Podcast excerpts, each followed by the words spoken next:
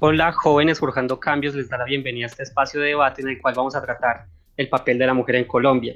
El siguiente espacio se va a basar en cuatro temas. El primero son las olas del feminismo, el segundo la violencia hacia la mujer, el tercero la mujer campesina y por último un espacio de debate sobre la opinión que tenemos en estos temas. El día de hoy nos acompañan cuatro integrantes de Jóvenes Forjando Cambios. Entre ellos están Valentina Gallo, Alexis Molina y María, Fernanda Hilarión y el presente Juan Manuel Hernández. Para ya abrir este espacio de debate, tenemos a las olas del feminismo, con lo cual María Fernanda tiene algo que decirnos. Así es, Juan. Es muy importante como tocar este tema y estas olas que ha hecho como que muchas mujeres se revolucionen.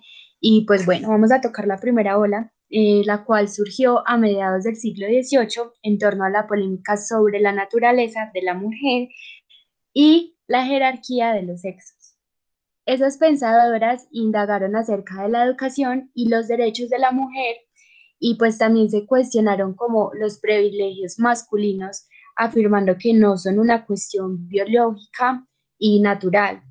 Eh, pues en ese entonces eh, hubo como muchas autoras eh, y pensadoras que hacían referente a este tema y bueno, fue un proceso que fue muy importante desde su inicio y también pues vamos a pasar como a esa segunda ola eh, que se dio a mediados del siglo XIX hasta la década de los 50 del siglo XX. Eh, aborda entre sus puntos principales el derecho al voto femenino. Es aquí pues cuando el debate alrededor del sufragio universal se intensifica. Además, pues las mujeres eh, reclamaban como el acceso a la educación superior y critican eh, como la obligatoriedad del matrimonio y comienzan a liberarse en su aspecto físico. Eh, bueno, como lo venía diciendo Mafe, pues vamos a hablar ya de la tercera ola feminista que llegó en la década de los 60 y pues hay distintas opiniones respecto a su finalización. Hay unos que dicen que sigue vigente mientras otros afirman que finalizó en los años 80. Va de las políticas públicas que reivindican a la mujer hasta el fin del patriarcado. Eh, pues en este movimiento fueron fundamentales los anticonceptivos porque le dan como una libertad y un control a la sexualidad y la natalidad de la mujer. Y además de esto, el divorcio se hizo ley en muchos países. Eh, también caen las vendas del amor para toda la vida y pues aparecen otras opciones para mujeres rebeldes, las mujeres que son candidatas reales en el mundo político, aunque su porcentaje es sensible e inferior al de los hombres. Ya con esto pasamos a la cuarta ola feminista, que es la que vimos en la actualidad y donde el activismo presencial y online cobraron gran protagonismo. Eh, plantea el fin de los privilegios de género establecidos históricamente hacia el hombre. Y pues asimismo eh, va a repudiar toda clase de violencia de género establecida en todos los ámbitos de la vida. Lo personal es político, se dice. Eh, suele leerse también eh, en esta parte eh, manifestaciones feministas. el concepto de solidaridad entre mujeres es central y pues ya como tal en cuestión de derechos, la lucha por el derecho a la interrupción del embarazo es otro punto clave en, esta, en estas revoluciones y en estas olas feministas. también aparece con mucha fuerza el discurso anti-estereotipos nace como tal el feminismo descolonial, que es contra el predominio de la raza blanca como modelo pues, social, y el feminismo gordo, que va contra la delgadez impuesta por el mundo de la moda. Y hay una mayor unión con el movimiento LGTBI, eh, donde se da un querer y un poder de liberación sexual. Eh, pues fue un eje ineludible el primer paro internacional de mujeres de altísimo acatamiento llevado a cabo el 8 de marzo del 2018, inmortalizado como el hashtag 8M. Gracias Valentina y Mafe. Con eso pues ya concluimos eh, el tema de las olas del feminismo y damos apertura a la violencia hacia la mujer, con lo cual Alexis también tiene algo que decirnos. Bueno, Juan Manuel, sí. Con respecto a la violencia, que es la situación actual de muchas mujeres alrededor del mundo, nos valemos de los datos más recientes arrojados por la Organización Mundial de la Salud.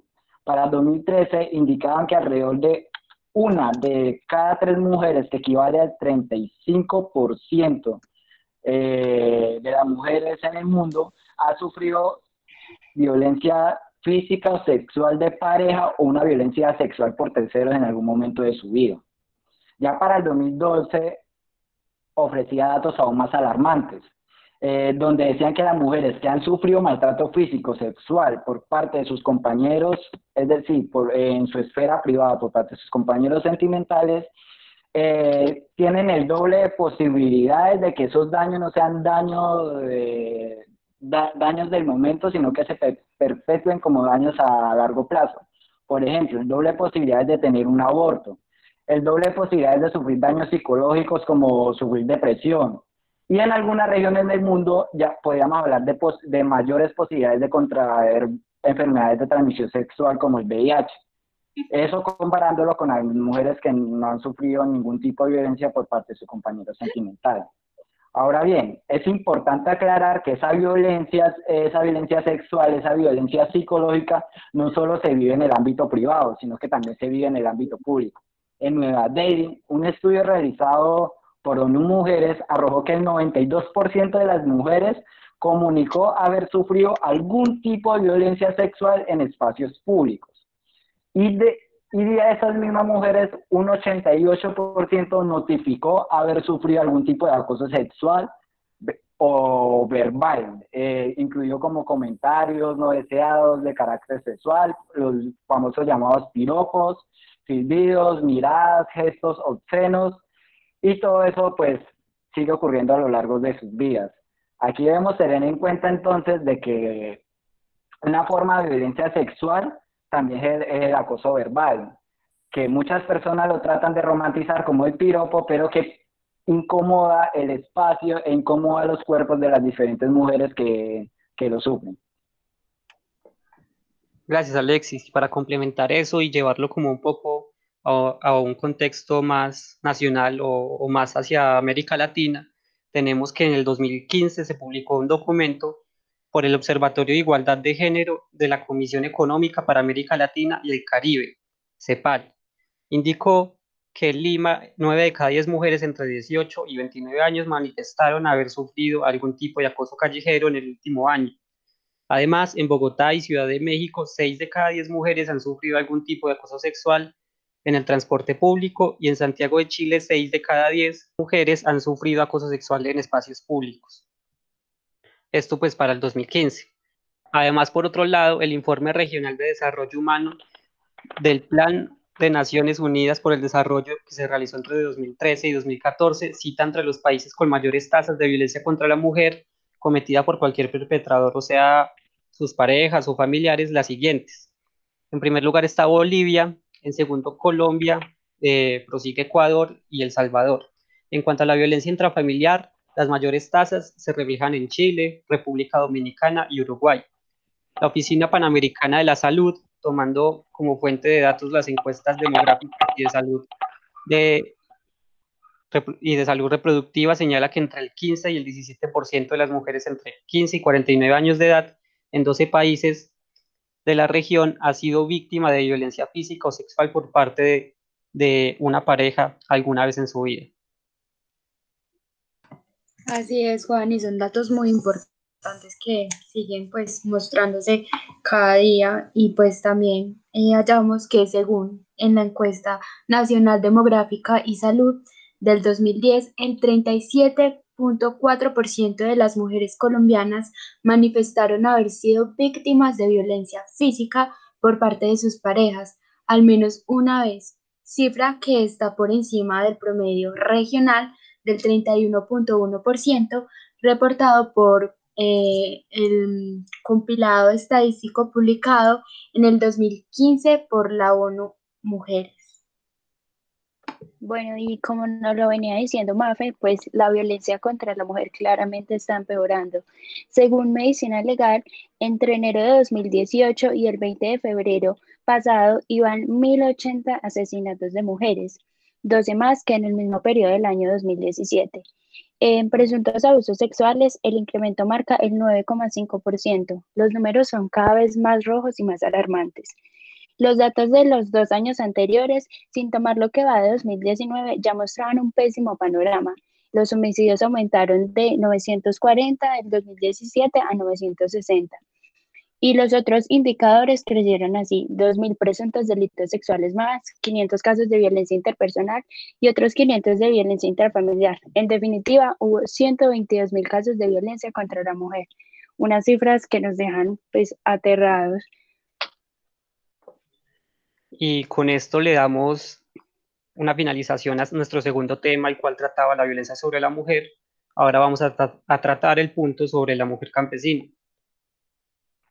Claro, Juan, y todo esto es importante porque el papel de la mujer campesina en Colombia, el rol que ella juega, es muy diferente al rol que puede jugar una mujer eh, en el casco urbano, pero que también genera violencia o, en, algunos casos puede generar aún más violencia. El Informe Nacional de Desarrollo Humano, realizado por el PNUD, habla de una discriminación triple en las mujeres rurales de Colombia. Así pues, en primer lugar, por su condición y el hecho de ser mujer en un contexto rural con capacidades limitadas con respecto a la mayor facilidad, entre comillas, de acceso a las capacidades que gozan las mujeres y hombres en las áreas urbanas. Acceso a capacidades como educación, acceso a capacidades como servicios públicos, eh, acceso a capacidades como, como salud. Por otro lado, y en segundo lugar, esa exclusión y discriminación también radica debido a la estructura patriarcal predominante en el contexto rural, que limita eh, y reduce el papel o el rol socioeconómico y cultural de la mujer a las labores de reproducción, eh, que esas labores de reproducción también se pueden pensar como las labores de reproducción de la fuerza laboral, porque tenemos que esos, eh, esos, niños que nacen en el campo eh, se proyectan para volverse mm, eh, futuros productores. El papel del cuidado y la protección del hogar y sus obligaciones productivas, que aquí es muy importante tener en cuenta porque esas obligaciones productivas juegan un rol económico dentro de la estructura familiar y dentro de esa estructura patriarcal. Es decir, las mujeres se encargan de las obligaciones del hogar se encargan de las obligaciones reproductivas, pero también se están encargando de obligaciones económicas. Cuando el hombre eh, en el campo, por lo general, solo se encarga de las obligaciones, de cumplir un rol económico en el hogar. Por lo tanto, eh, también tenemos que tener en cuenta que el Observatorio de Restitución y Regulación de Derechos de Propiedad Agraria, teniendo en cuenta eso, dice que tales actividades no cuentan con el suficiente reconocimiento social y en términos de ingresos no son equivalentes a las labores que desarrollan. Es decir, las mujeres rurales terminan trabajando más horas al día y ese trabajo no implica, no implica su remuneración en salario. Gracias, Alexis. Y ya para concluir este tema, pues tenemos que, que las mujeres campesinas o las mujeres del agro están más expuestas a diferentes manifestaciones de violencia intrafamiliar y de género que experimentan en su cotidianidad, que están, eh, en la cual se encuentran alejadas del Estado. Eh, y también influye mucho las consecuencias del conflicto armado, por ejemplo, el desplazamiento, el despojo de tierras, la violencia sexual sufrida por parte de los participantes en el conflicto y el reclutamiento forzado. Con esto ya damos finalización a nuestro tercer tema, que era la mujer campesina, y abrimos el cuarto tema, el cual tiene que ver con la opinión a ciertos aspectos que vamos a seguir nombrando para lo cual pues tenía como una pregunta hacia, hacia los que estamos participando dentro de este podcast, y es que si ustedes han sentido o vivido la violencia contra la mujer y, y, si les gustaría contarnos un poco sobre eso. Bueno, yo tomo la palabra y eh, bueno, digo que muchas veces las mujeres estamos expuestas a todo tipo de, digamos, de discriminación, de violencia en muchos aspectos. Em, desde que tú sales de tu casa, tú, o sea, uno como mujer, yo creo que a los hombres también, obviamente les ha pasado en ciertas ocasiones, pero por ejemplo, yo como mujer em, me, me cuido mucho de cómo vestirme, de, o sea, hasta de cómo andar, porque a los hombres, o sea, con cualquier comentario hacen que uno se sienta mal. En mi caso en particular, tuve una experiencia muy maluca en la universidad donde tuve que entrevistar a una persona y esa persona, pues yo estaba en mi proceso de entrevistar y todo, y me llegó un mensaje en el que me decía que me podía masturbar. Entonces, son como eh, cosas que uno ni siquiera se siente como seguro, ni en, tu, ni en trabajo, ni en, ni en el trabajo de uno, eh, ni en la calle, ni en la casa, porque ahora vemos que aún ha aumentado como ese tipo de casos de violencia eh, hacia la mujer estando en cuarentena y eso es extremadamente pues delicado y que muchas veces no lo vemos y no lo percibimos, pero hay mujeres que son muy vulnerables a este tipo de casos y me parece pues que deberían de, de tomar como medidas y que se hagan como, como seguimientos de, de, de, estos casos, que no se sigan presentando y que los hombres de verdad como que se den cuenta de que con una palabra, de que con mm, una reacción, lo que sea, puede causar eh, tantas cosas en una mujer que no se alcanzan a imaginar. Entonces, por mi parte, como esa opinión, no sé, ustedes qué dicen muchachos y. Eh, bueno, sí, como lo decía Mafe, pues nosotras las mujeres siempre a la hora de salir en la calle pensamos en cómo vestirnos, en cómo, pues, cómo actuar, porque digamos en cualquier esquina está un hombre morboso que siempre le va a decir a uno, uy, mamacita, como está de buena, pues esas no son palabras que a uno le gustaría recibir como mujer. Y pues además de eso, en cuanto a la violencia intrafamiliar, eh, lo más terrible que me parece es que hay algunas mujeres que de pronto toman la valentía y dicen, no me puedo aguantar esto y buscan apoyo en su familia y la misma familia les da la espalda porque viven en ese patriarcado en el que es el hombre en el que tiene que mandar y tienen que seguir su relación. Entonces, pues yo creo que precisamente esto es lo que se da en Colombia y por eso es que hay tantos casos de violencia intrafamiliar aquí, porque muchas veces la familia ni siquiera les presta la atención y el apoyo necesario para que ellas puedan salir de esto. Eh, no sé si de pronto, pues, eh, Alexis tenga algo más que agregar. Pues la verdad, mucho uno, uno pensaría, o muchos, muchos que nos estén escuchando, que nos escuchen, pensaría que tiene que decir ahora los hombres del conversatorio con respecto a problemas eh, como la violencia contra la mujer o la codificación de los cuerpos de las mujeres.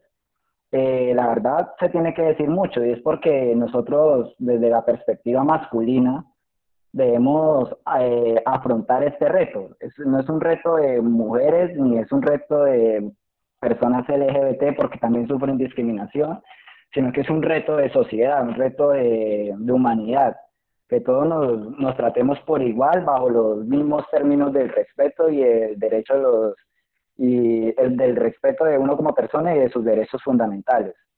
Eh, por otro lado, un día, una un, día en una clase una profesora, eh, viendo a algunos compañeros muy incrédulos con respecto a, este, a, este, problema estructural de que la violencia de la mujer, porque es un problema, estructural, les preguntó, si ustedes caminan por la avenida Santander, la avenida de Manizales, la principal avenida de Manizales, por la avenida Santander, a tardes horas de la noche siendo hombres, eh, ¿ustedes qué piensan? Compañeros sin pensarlo dijeron, no, estos manes me van a robar. Ah, póngale espiado. Eh, siendo hombres por la avenida Santander y pillan a tres manes allá sentados en el Parque La Virgen y lo, y lo voltean a ver. Entonces, ¿ustedes qué piensan? El compañero dijo, estos manes me van a robar. Ahora le preguntó a una de mis compañeras, bueno, ¿y usted como mujer si está en la misma situación que va a pensar? Entonces ella dijo, no, me van a violar. Entonces cambia, cambia el, el concepto de esa misma estructura, eh, cambia el pensamiento de nosotros con respecto a enfrentar a diferentes situaciones. Una situación de esa la mujer va a pensar que la van a violar porque los casos se ven. Ahora bien, una persona trans, ¿qué pensaría? ¿Me van a violar o me van a matar? Entonces es una reflexión que todos como ciudadanos tenemos que hacer de que hay un problema estructural que se llama patriarcado. No soy feminista, estudio el feminismo y ese, y ese es el problema estructural que hay y que es un problema que nos compete a todos. La conferencia de Beijing, que es la, una conferencia de la mujer, la última conferencia de la mujer que se realizó, si no estoy mal, hablaba en su manifiesto de que teníamos que invitar a los hombres o que ellas, las mujeres tenían que invitar a los hombres en la lucha contra ese patriarcado. Entonces yo creo que debemos repensarnos la sociedad y debemos repensar nuestro rol en la sociedad y que el rol que, sea, que, que tengamos sea un rol eh, más equitativo, porque en eso se basa la convivencia, en equidad, creería yo, en eso se basaría la paz.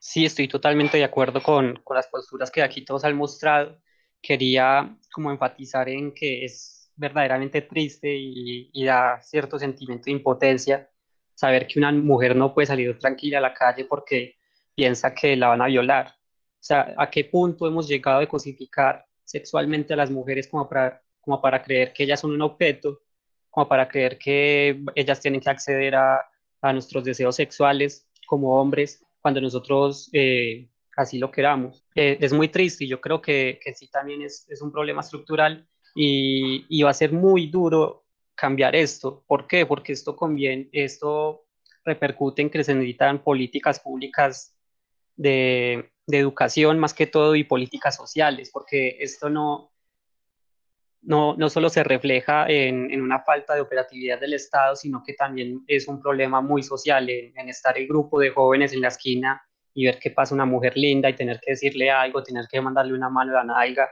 a, pues ya pasar a que una mujer pase tarde en la noche por un parque a solas y, y se le viole. Entonces esto tiene que ser solucionado a través de educación y más que todo de, de inclusión y educación social. Ya por último tema, yo quería que tratásemos dos cositas. Una, ¿cuál es el papel o cuáles son los cambios que debe hacer el hombre para poder hacer más, más justa esta sociedad, uh, también para evitar esta violencia contra la mujer? La segunda es saber si ustedes están de acuerdo o no con varios postulados del feminismo y, y por qué. El papel del hombre en la lucha contra la violencia de la mujer debe ser el papel que tiene la, el papel que debe ser el papel que debe tomar también la mujer un papel de educación, un papel de reconocimiento. Creería yo que más bien eso, reconocimiento, reconocer que las cosas se están haciendo mal, reconocer que este sistema eh, tienen a los hombres eh, violentando a los cuerpos de las mujeres, eh, ya sea una violencia, violencia sexual, violencia física eh, o violencia psicológica, porque también violenta cuerpos. Entonces yo creo que es entender eso, reconocer que estamos mal y reconocer que es una lucha de todos.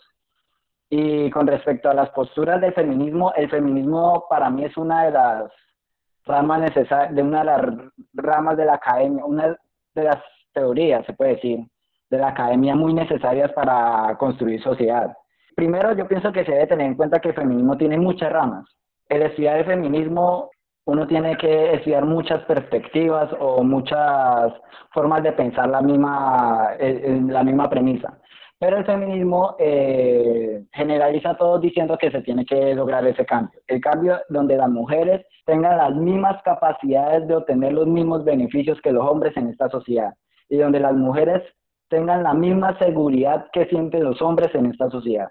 Y creería que esa premisa del feminismo es la, es la premisa que todos deberíamos eh, tomar de, de, de esa rama. Y totalmente de acuerdo con muchas de sus posturas, con muchas de sus ramas eh, obviamente eh, el sesgo o obviamente aún, aún uno está muy sesgado con respecto a muchas posturas, pero la idea es seguir escuchando, seguir estudiando y, y seguir abierto a las diferentes premisas que ese mismo, ese bonito movimiento nos trae.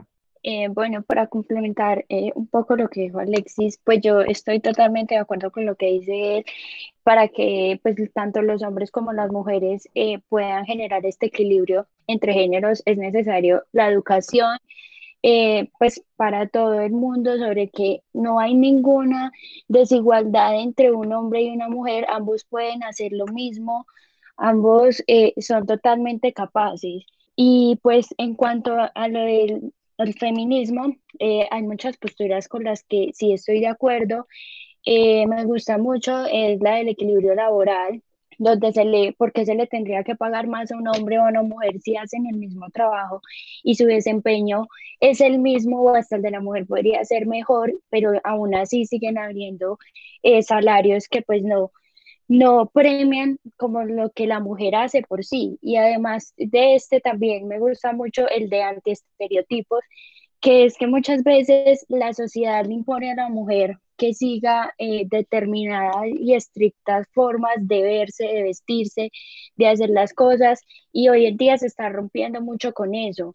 Entonces, principalmente esas dos son las que me llaman más la atención, pero concuerden que muchas de las posturas feministas son muy buenas y para lograr un equilibrio. Así es, y, yo también concuerdo mucho con el punto de vista de ustedes, porque de verdad que todo empieza como, no sé, creería yo que por el respeto, eh, por la educación y también por la admiración, yo creo que por el uno y por el otro, sea como mujer o sea hombre, yo creo que es más de admirarnos, de reconocernos las cosas buenas que hacemos y de verdad que dejar como esa, como ese siempre de señalarnos, de querer pasar por encima de los demás, pues pensaría que también hay que partir como de eso, no que el hombre es más que la mujer, ni la mujer es más que el hombre, no, todos estamos en iguales de condiciones, creería yo, y bueno, y con referente pues a, las posturas, sí, siento que eh, hay